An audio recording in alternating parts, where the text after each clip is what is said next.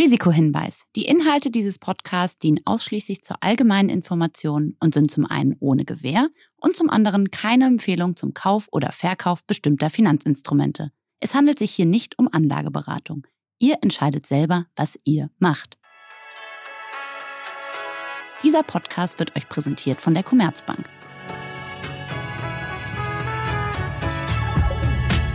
Moin Moin und herzlich willkommen zu einer neuen Folge Money Money. Heute zu Gast bei uns im Podcast die Finanzinfluencerin Hava Missimi und anschließend spreche ich dann mit der Finanzkorrespondentin des Wirtschaftsmagazins Kapital, Birgit Haas, über die Ideen und die Investments von Hava. Und wenn wir nicht über das Thema Altersvorsorge nachdenken, hat man halt ein Problem im Alter, was man nicht mehr gelöst bekommt, so einfach. Und jetzt kann man es einfacher angehen, wenn man sich halt informiert und schon handelt sozusagen.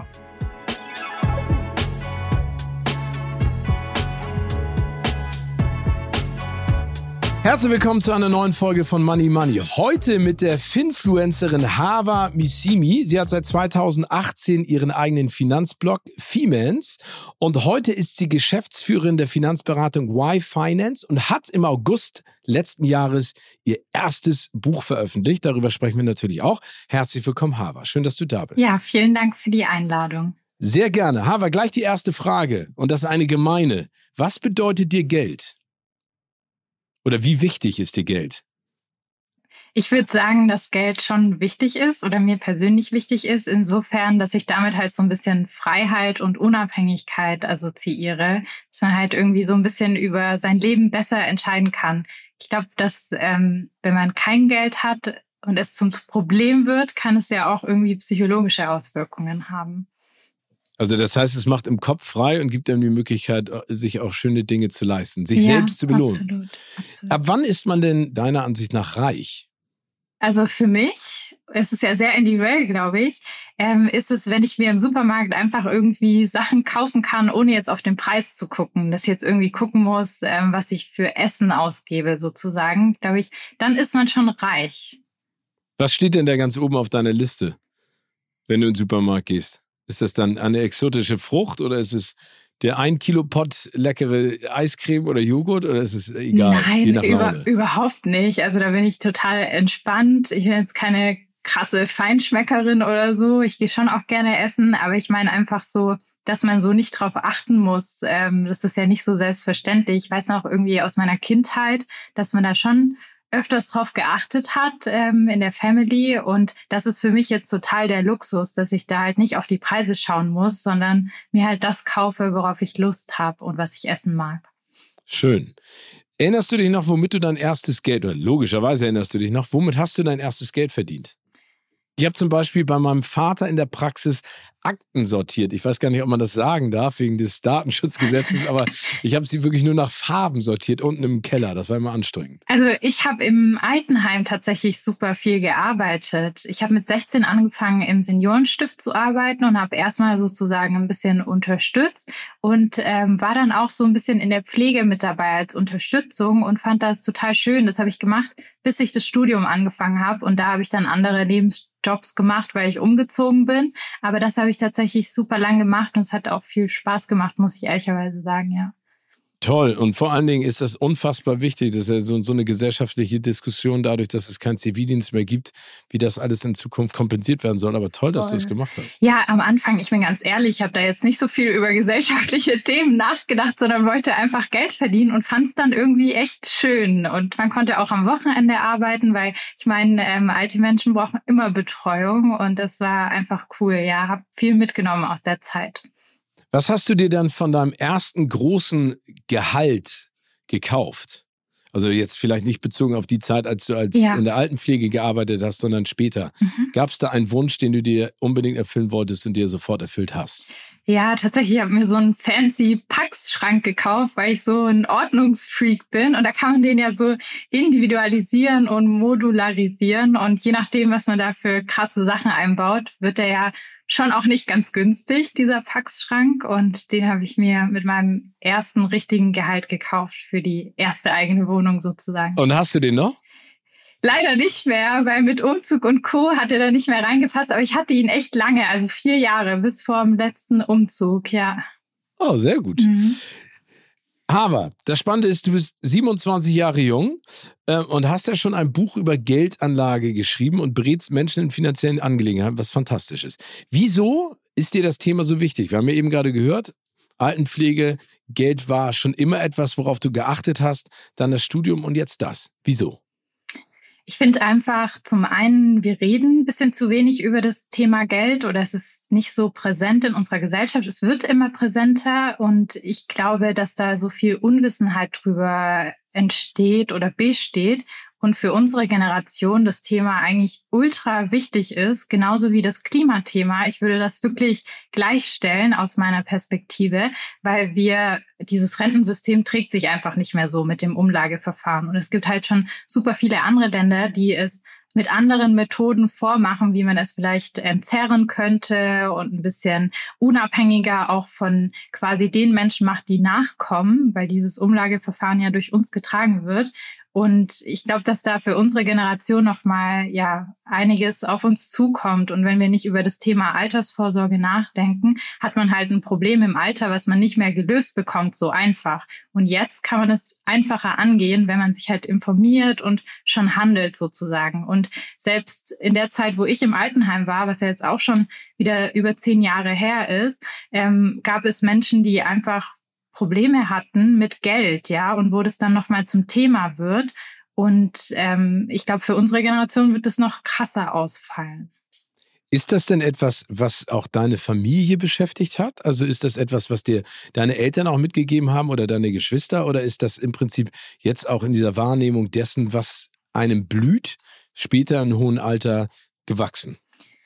Ich glaube, eine Mischung aus beidem. Also ich muss auch sagen, für uns war Geld schon auch immer ein Thema. Also es wurde viel drüber gesprochen in meiner Family. Nicht immer halt so positiv, sondern es war halt immer so ein bisschen Mangelware. Und dadurch wird es natürlich zum Thema und man denkt halt viel drüber nach und kriegt auch viel vorgelebt. Meine Eltern sind ja aus dem Kosovo gekommen. Ähm, ich bin dann hier geboren, meine Mama war schwanger, als sie hergekommen ist. Und da ist es natürlich schon so, dass man dann guckt, wie baut man sich hier überhaupt eine Existenz auf und wie kriegt man das alles hin, wenn man nicht direkt irgendwie einen Job hat oder direkt den besten Job hat und viel verdient. Ähm, ja, also sie haben jetzt nicht so quasi sehr beschränkt gedacht, ähm, aber ich habe jetzt nicht alles bekommen, was ich so haben wollte als Kind. Kriegt wahrscheinlich nicht jeder alles gut, aber es war halt immer so, hey, wir gucken, wie wir das möglich machen können. Ähm, ja, also man hat schon drüber geredet. Jetzt mit dieser Prämisse und diesen Gedanken, wie hast du denn dein Vermögen verteilt?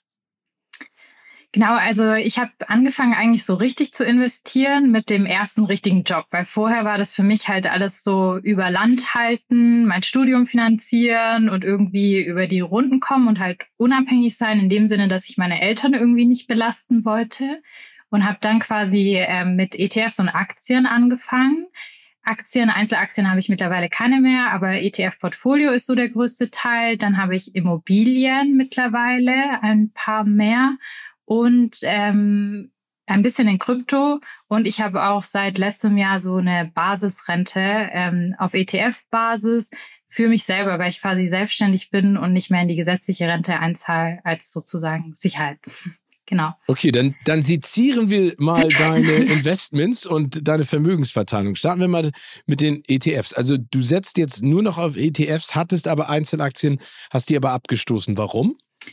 Ja, also ich bin ganz ehrlich, so ähm, als ich noch fest gearbeitet habe, habe ich mich am Wochenende schon viel mit Aktien beschäftigt und halt viele Analysen gemacht, weil Aktien sind ja immer so ein bisschen zeitaufwendiger, wenn man es irgendwie gut machen möchte. Und ähm, hatte da ein ganz interessantes Portfolio aufgebaut, wo vor allem halt viele Tech-Werte drin waren. Und dann habe ich so ähm, ja, letztes Jahr ähm, nach der Corona-Pandemie waren die Tech-Werte ja sehr überbewertet und ich hatte einfach so einen riesigen Teil im Portfolio, wo ich gedacht habe, boah krass, der ist schon so in einer Branche angelegt und das ist mir ein bisschen zu hitzig und habe dann alles verkauft tatsächlich an Einzelaktien, weil ich auch einfach nicht so viel Zeit mehr hatte, mich damit zu beschäftigen und ähm, habe dann auf das ETF-Thema gesetzt, stärker, weil das einfach entspannter für mich ist irgendwie.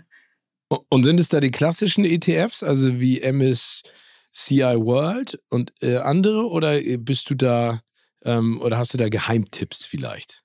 Ähm, ja, also ich mache es so, dass ich äh, den großen Teil, wie du schon gesagt hast, also sehr breit aufstelle. Da gibt es ja die Efficient Market Theory, dass quasi das so nach Marktkapitalisierung gewichtet wird, dass ich entspannt anlegen kann sozusagen, ähm, breit gestreut. Aber ich nehme so Satelliten, also so Themen-ETFs mit rein, die ich ab und zu wechsle. Also jetzt aktuell zum Beispiel habe ich einen kleinen Teil noch in der Wasserbranche investiert, also in einen Wasser-ETF. Äh, was heißt Wasserbranche? Also Wasserstoffbranche oder Wassertrinkwasserbranche? Genau, eher zweiteres. Also allgemein die Wasserbranche, also Versorgung mit Wasser, Wasseraufbereitung. Das sind ETFs, also wirklich Spezial-ETFs, wo halt nur in diese Branchen investiert wird. Und ich finde die halt total spannend, weil Wasser ja so eine knappe Ressource ist und Wasser immer gebraucht wird und da relativ viel Innovation entsteht. Also es sind interessante Unternehmen mit bei, die die Wasseraufbereitung auch ähm, ja innovativer gestalten. Und ich glaube, das ist auch ein großes Thema so im Gesamtthema Nachhaltigkeit, würde ich sagen. Würdest du dich denn eher als risikofreudig oder konservativ bei diesen Investments einschätzen? Hm. Und bist du ein Kopf- oder ein Bauchmensch? Ich weiß nicht, so eine Mischung aus beidem würde ich irgendwie sagen. Manchmal würde ich relativ risikobereit, aber jetzt zum Beispiel, als ich meine Aktien abgestoßen habe, war das, weil ich halt doch nicht so viel Risiko möchte in bestimmten Branchen. Also ich würde sagen, ich bin so ein ausgewogener Mitteltyp. Ich gehe schon gern Risiken ein, aber kalkulierte Risiken sozusagen. Ah, kalkulierte Risiken. Okay, aber es ist ja auch gut. Ich meine, am Ende ist es ja dein Geld und du willst damit ja auch vorsorgen und äh, vor allen Dingen auch dein Vermögen ein bisschen ausbauen. Du bist jetzt Geschäftsführerin bei Y Finance. Mhm selbstständig. Ähm, wie, wie sorgst du vor, du hast eben gerade die Basisrente auch angesprochen. Warum bist du darauf gekommen? Ja, genau. Also ich zahle ja nichts mehr in die gesetzliche Rente ein. Und die gesetzliche Rente ist ja für die meisten von uns irgendwie so ein Grundschutz, den man bekommt, weil der halt lebenslang ausbezahlt wird. Also sprich, egal wie lange man lebt, man bekommt halt eine Rente ausbezahlt, ähm, unabhängig auch davon, wie viel man angespart hat. Und ich finde halt dieses Langlebigkeitsthema, das wird total unterschätzt, weil ich glaube, mit dem technologischen Fortschritt, dass wir alle weitaus länger leben werden, als wie wir kalkulieren aktuell. Und da war für mich dann so ein bisschen die Frage, wie sichere ich das eigentlich für mich ab, dass ich halt trotzdem irgendwie investiere, aber so eine lebenslange Rente habe, die zumindest so eine Basisversorgung für mich hat, wenn ich nicht mehr in die gesetzliche einbezahle. Und dann hatte ich mir das Thema der Basisrente halt angeguckt und investiere da auch voll in ETFs, aber halt in diesen Versicherungsmantel, dass ich die lebenslange Rente bekomme und so eine Ablaufmanagement habe. Also da bin ich auch immer so ein bisschen vorsichtiger in der Hinsicht, was so meine Grundversorgung angeht, weil ich weiß manchmal auch nicht, ich weiß nicht, wie du das äh, Thema einschätzt, Steven. Wie fit ist man denn mit 65, 67 noch, wenn man dann die Rente plant, dass man selber so Entnahmepläne macht oder dass man ein Ablaufmanagement macht, dass man dran denkt, oh, ich muss mein Geld irgendwie umschichten, dass es auch gut und regelmäßig kommt sozusagen. Das waren so meine Gedanken dabei. Ja, ich finde das eine sehr spannende Frage. Also ich bin ja äh, noch nicht doppelt so alt, aber ich bin ein bisschen älter als du also ich denke, dass es der falsche Gedanke ist zu sagen, ich arbeite und mit 65, 67 gehe ich in Rente und dann genieße ich das Leben. Sondern mhm. ich glaube, man muss, man arbeitet, um das Leben zu genießen. Man sollte nicht blauäugig einfach, sage ich mal, in das Rentenalter reingehen und sagen, irgendwas passiert da schon, sondern man sollte schon vorsorgen. Aber ich glaube, es ist der falsche Weg zu sagen, dann fange ich an zu leben. Mhm. Weißt du, was ich meine? Also ja. Also insofern sollte man seine Investitionen schon verteilen und sicherlich das Leben genießen, aber sich auch absichern. Ich sehe das genauso wie du. Ich glaube, auch ich werde, also ich bin ja selbstständig und das jetzt schon seit, oder Freiberufler seit äh, über 20 Jahren. Ja. Das heißt, ich bekomme von der gesetzlichen Rente vielleicht 87,50 Euro. ja. ne? Also damit da gehen noch Steuern nicht, weg. Ja, genau, gehen noch Steuern weg und äh, bei der Inflation kann ich mir davon vielleicht einen Snickers einmal im Monat ja, kaufen. Ja. Also insofern, ähm, das ist ein spannendes Thema und ich finde, es ist ja auch ganz wichtig, darüber nachzudenken. Es ist ja nicht nur etwas für deine Generation, sondern auch für meine Generation ein ganz, ganz wichtiges Thema. Ne? Und ich arbeite ja auch viel, aber ich achte da schon drauf, dass man, dass man aufpasst. Und deswegen komme ich auch gleich zu deinem zweiten Punkt oder deiner zweiten Vermögensverteilung neben Basis oder dritten, neben Basisrente mhm. und ETFs. Und zwar Immobilien. Du hast es gerade angesprochen. Das ist ja etwas, was meiner Generation durch die Generation meiner Eltern sozusagen angedient wurde. Vielleicht haben das deine Eltern dir auch noch gesagt. Ne? Also Stein ist ja eigentlich das richtige ja. Gold, ne? das, das richtige Investment, um auch vorzusorgen. Ist das etwas, was dich dazu getrieben hat oder wie ist da deine Erfahrung auch? Und warum, du hast es mhm. angesprochen, wie viele Immobilien hast du und wie bist du daran gegangen? Ja, also ich habe das Thema irgendwie, ich fand es länger spannend, das Thema. Ich wusste erstmal nicht so richtig, wie ich vorgehen sollte. Warum ich das Thema spannend fand, war halt immer so, dass ich mir Geld von der Bank leihen kann und das quasi vorgestreckt bekomme und dann so eine Immobilie abbezahle, sozusagen. Also dieser Fremdkapitalhebel. Und dann habe ich mir länger überlegt, wie ich das irgendwie machen könnte und was sinnvoll wäre.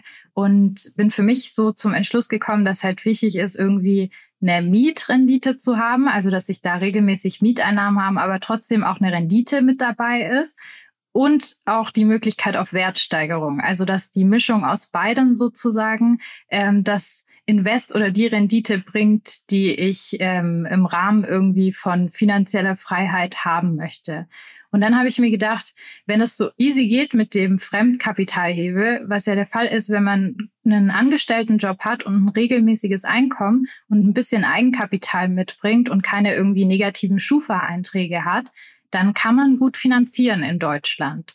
Und ähm, genau, dann ich hatte ja in der Unternehmensberatung lange gearbeitet, ähm, als ich den Berufseinstieg gemacht hatte und habe da auch Bonuszahlungen bekommen und habe dann halt überlegt, was mache ich mit denen? Das waren ja quasi wie so Einmalleistungen, die dann auf einmal auf dem Konto waren.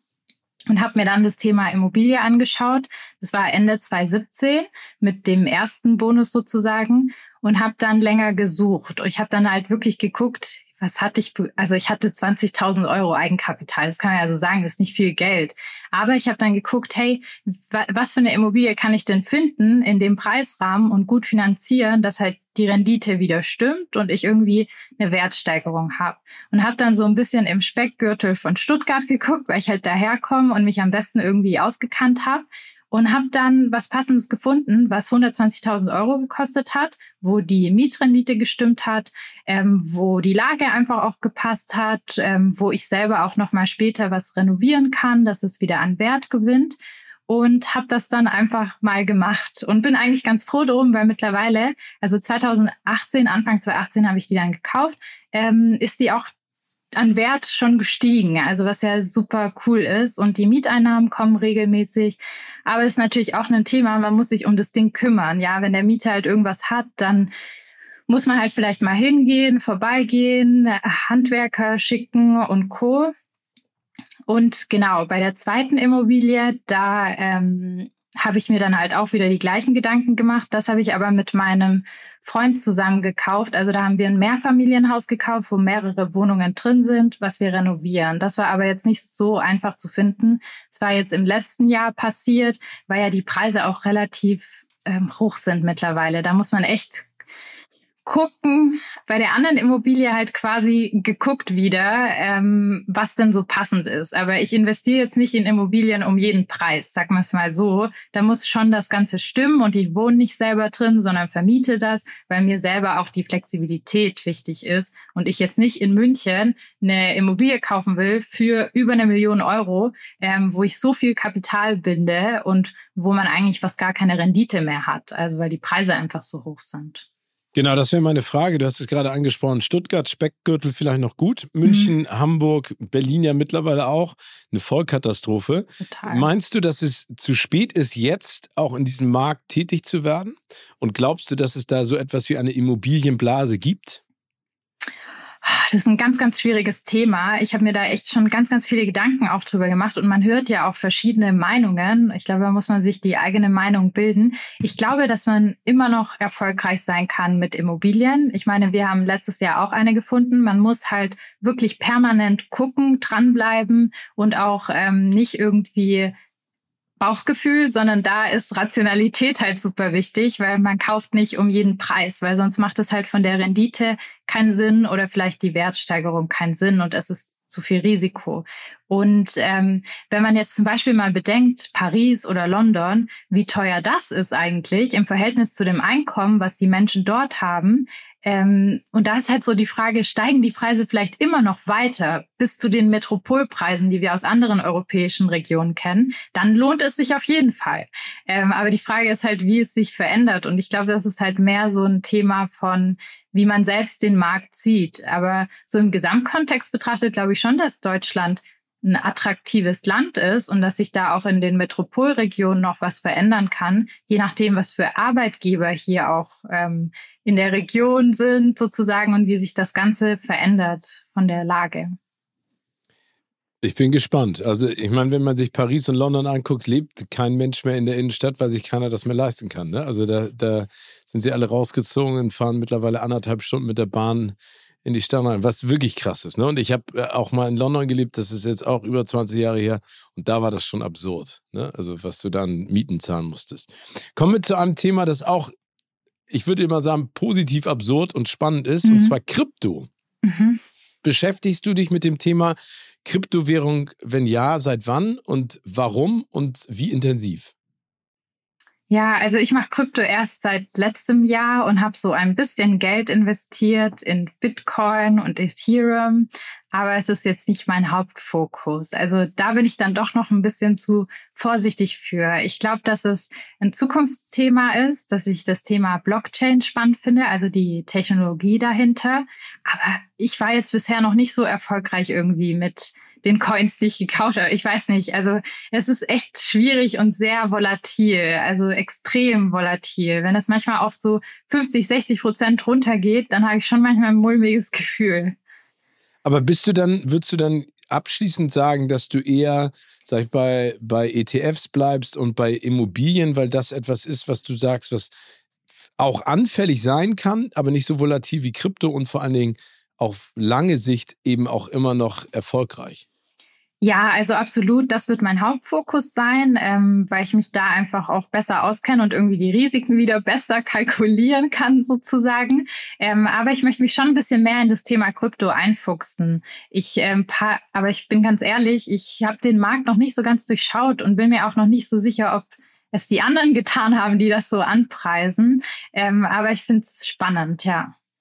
Wie sieht es denn aus mit Edelmetallen? Ist das auch etwas, was du äh, tätigst? Gold kaufen, Silber, Erze, gar nichts in die Nein, Richtung? Nein, gar nicht. Gar, gar nicht. Interessiert dich auch nicht. Nee, da, da finde ich eher Krypto wieder interessanter, ja. weil Gold ist ja so ein bisschen, ähm, Gold hat ja einen Wert, weil wir noch das Zahlungsmittel Geld haben sozusagen und es so ein bisschen auch ein Wertspeicher ist, sagt man zu Gold als Absicherung.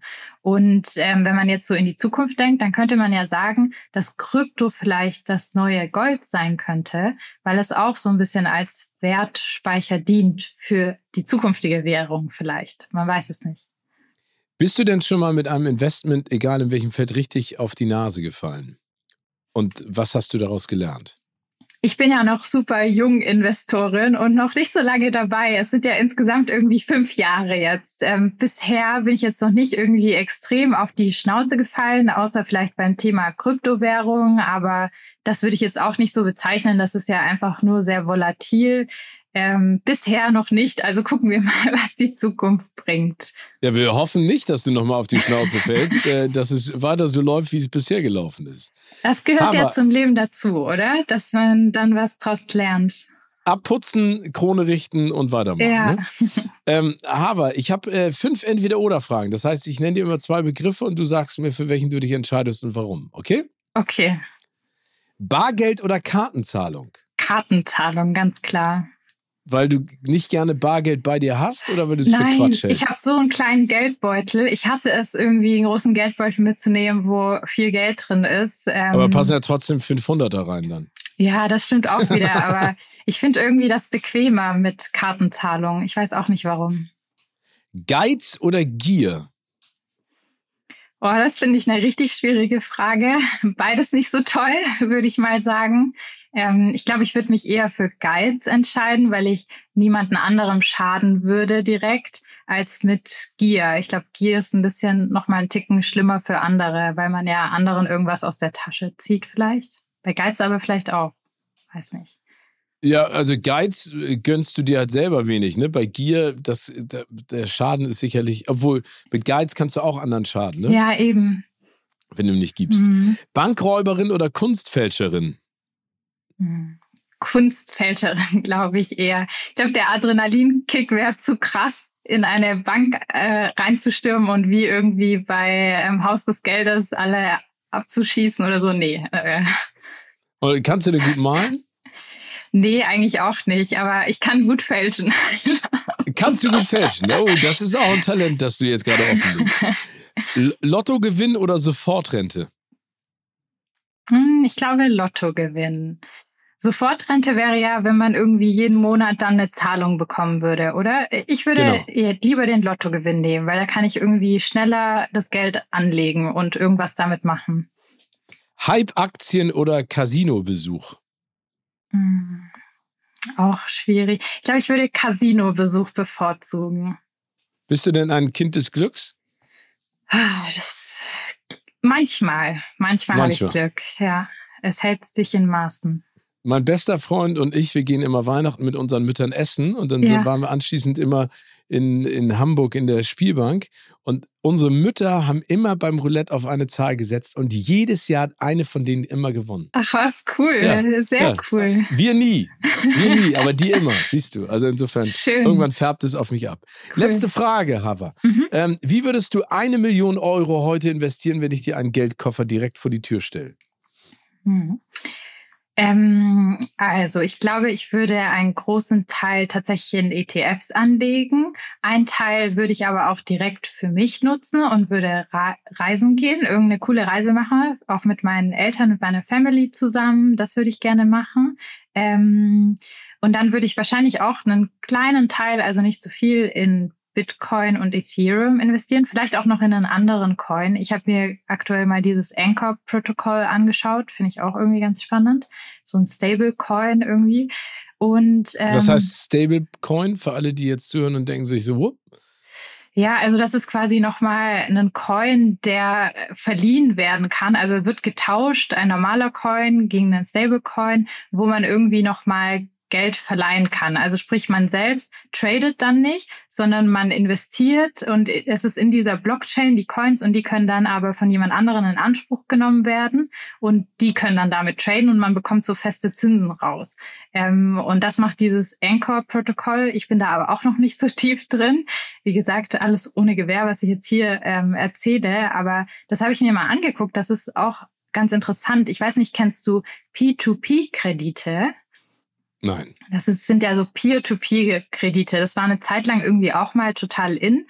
Und man hat äh, feste Zinsen bekommen, irgendwie von fast zehn Prozent. Und das ist jetzt das Gleiche, was irgendwie in der Kryptowelt wiedergespiegelt wird. Das gibt es seit letztem Jahr, dass man halt da diese P2P-Kredite, aber für Coins gibt sozusagen und dann dadurch die Renditen hoch sind, aber es ist auch super volatil. Ähm, also was heißt volatil? Es, ist, äh, es hat halt viel Risiko, weil man nicht weiß, ob man das Geld auch wieder zurückbekommt von den Privatpersonen. Ja. Wunderbar. Hava, vielen herzlichen Dank für das sehr spannende Gespräch und vor allen Dingen Danke. für die Tipps, die du gegeben hast. Weiterhin viel Glück und vor allen Dingen Gesundheit und bis zum nächsten Mal. Vielen Dank, Steven. Es hat viel Spaß gemacht. Mir auch. Danke.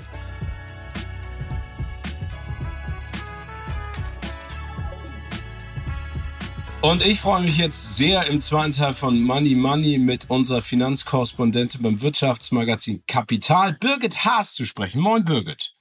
Hallo, Steven. Mich freut es auch sehr, wieder dabei zu sein.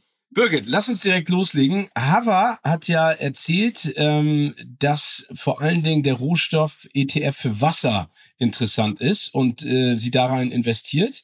Und wenn man sich jetzt mal überlegt, ist ja Wasser logischerweise eine Ressource, die weltweit, auch wenn man das vielleicht nicht so richtig vermutet, knapp ist, aber vor allen Dingen auch ganz, ganz wichtig. Ähm, würdest du sagen, das ist riskant, in einen so, solchen Rohstoff zu investieren im Vergleich zu einem klassischen ETF oder ist es genau richtig? Ja, also da muss man erstmal ganz arg aufpassen. Man darf nämlich zwei Sachen nicht verwechseln. Äh, in diesen ETF, in den Hava investiert, da ist kein Wasser drin, da sind Unternehmen drin, die sich mit der Trinkwasserversorgung, mit Wasseraufbereitung oder mit Wasserleitungen bestenfalls beschäftigen. Da sind also Aktien drin. Ähm, und, äh, und das ist einfach, ähm, da muss man ganz genau hinschauen als Anleger, finde ich, weil äh, da sind nämlich auch Unternehmen drin, selbst in denen äh, ETFs, die nach nachhaltigen Kriterien ges gescreent worden sind, äh, die so ein bisschen, naja, die man vielleicht nicht so gerne ähm, im Portfolio haben möchte. Dazu gehört zum Beispiel äh, Veolia, das ist ein französischer Versorger mit Wasser und die stehen immer wieder in der Kritik, ähm, hohe Preise äh, zu nehmen und die Kanäle nicht richtig zu reinigen. Darunter leidet natürlich die Bevölkerung. Und ähm, das ist im Prinzip natürlich ein prinzipielles Problem bei Wasser. Will man ähm, am Verkauf von Wasser, von sowas lebenswichtigen und von sowas, äh, von sowas knappen wirklich Geld verdienen? Unterstützt man das? Das sollte man sich vorher auf jeden Fall ähm, fragen und ganz genau anschauen, was die Unternehmen machen. Schlimmstenfalls ist da nämlich auch so ein Unternehmen wie Nestlé ähm, drin. Und ähm, die stehen eben auch ähm, immer wieder in der Kritik, ähm, gerade in Gegenden, wo Wasser knapp ist, das abzupumpen und dann zu verkaufen. Okay, also würdest du sagen, grundsätzlich ist es dabei eher eine moralische Frage als eine sag ich mal, Kapitalanlagefrage. Genau, da, steht, da spielt schon eine moralische Frage rein. Aber es besteht natürlich auch die Gefahr, dass so ein Markt irgendwann mal ganz stark reguliert wird, um äh, Dürren, lebensbedrohliche Dürren, äh, aufzufangen. Ne? Und das schwächt dann natürlich auch die Rendite, wenn man das jetzt aus der Kapitalmarktperspektive betrachten mag. Aber ich muss sagen, die moralische Komponente finde ich doch auch immer eine entscheidende. Und überwiegt ja vielleicht in diesem Fall auch, so wie du es gerade beschrieben hast. Auch. Genau. Ähm, ein Rohstoff-ETF, also nennt man eigentlich ETC, das ist Exchange Traded Fund, ja, und die tun so, als wären sie ein ETF und sagen quasi, sie würden der Preissteigerung eines Rohstofffolgens. So, jetzt geht das bei Wasser eigentlich gar nicht richtig, weil Wasser wird gar nicht so richtig an der Börse gehandelt. Da gibt's nur eine Börse in Chicago, die das macht. Und die ist für Privatanleger wirklich nicht zugänglich.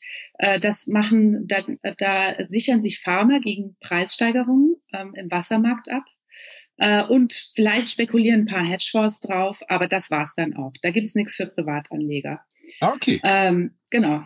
Aber und, würdest du denn sagen, dass ETFs immer noch als, als langfristige Absicherung eine gute Alternative sind oder ist zu Basisversicherung? Also das, was Hava ja macht, ist die Basisrente. Das mhm. ist die Rürup-Rente. Ähm, und die ist für Selbstständige gedacht und da ist die auch durchaus nicht sinnlos, würde ich mal sagen. Im Prinzip ähm, ist das so eine, so eine Frage, da muss sich jeder stellen, äh, die muss sich, die muss jeder für sich beantworten. Ähm, man kauft mit dieser Basisrente eigentlich Sicherheit in erster Linie. Ne? Du zahlst irgendwo rein und am Ende bekommst du äh, in der Rente das Geld regelmäßig ausgezahlt.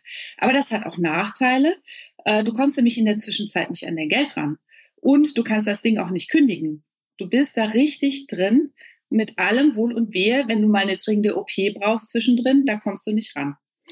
Ähm, und das ist jetzt natürlich beim ETF anders. Also ähm, würde ich sagen, die Mischung macht so ein bisschen. Einerseits ist, macht es absolut Sinn, sich fürs Alter, gerade als Selbstständige oder Selbstständiger, äh, abzusichern, vorzusorgen ähm, und, und auch da professionelle Betreuung in Anspruch zu nehmen, sei das jetzt eben die Verwaltung des Geldes über, über einen Versicherer, sei das über Vermögensverwaltung oder vielleicht nimmt man auch einfach die Dienste eines Honorarberaters in Anspruch.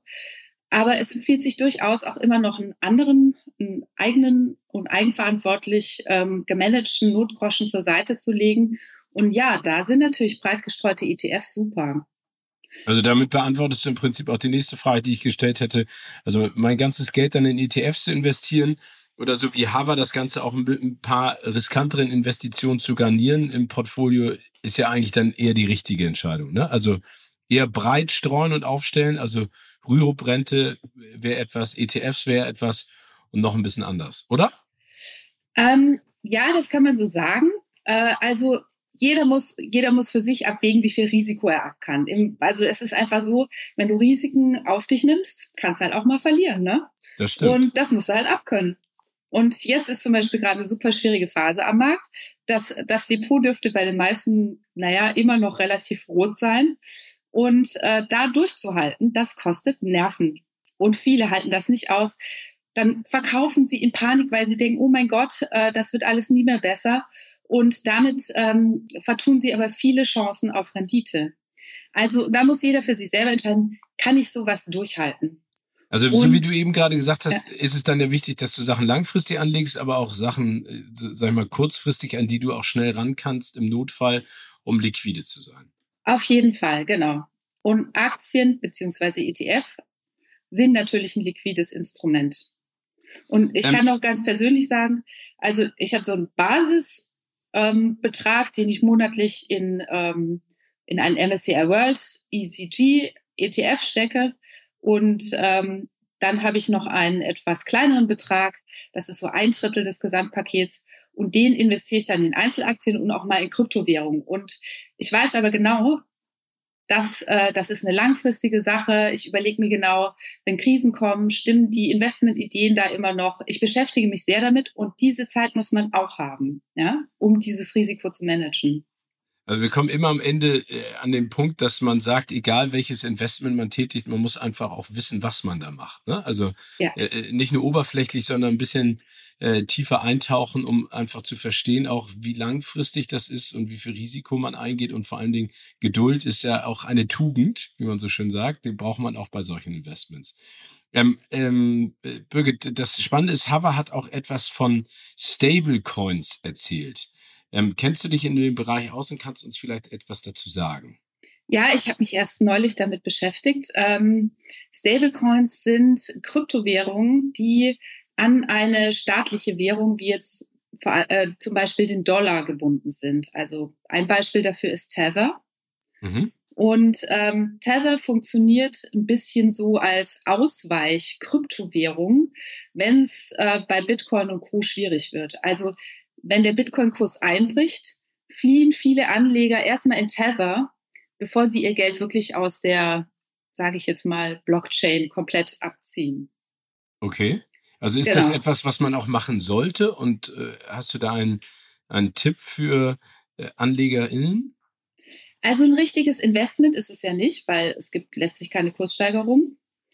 Und äh, tatsächlich ist es sogar oder sehen viele darin ein Risiko, weil ähm, wenn der Bitcoin jetzt Samstagabend mal richtig kräftig abstürzt, und das ist auch schon passiert, dann fließen da Milliarden in Tether. Jetzt muss er aber Tether auch garantieren, dass es diese Milliarden jederzeit an seine Kunden ausbezahlen kann. Und äh, das ist sehr schwierig. Woher kriegen die ähm, Samstagabends ja, irgend so, so Deckungsprodukte, sagt man dazu, ja. Also sie sagen zwar, sie hätten dieses Geld dann immer schön ähm, investiert in Anleihen am Geldmarkt und so weiter.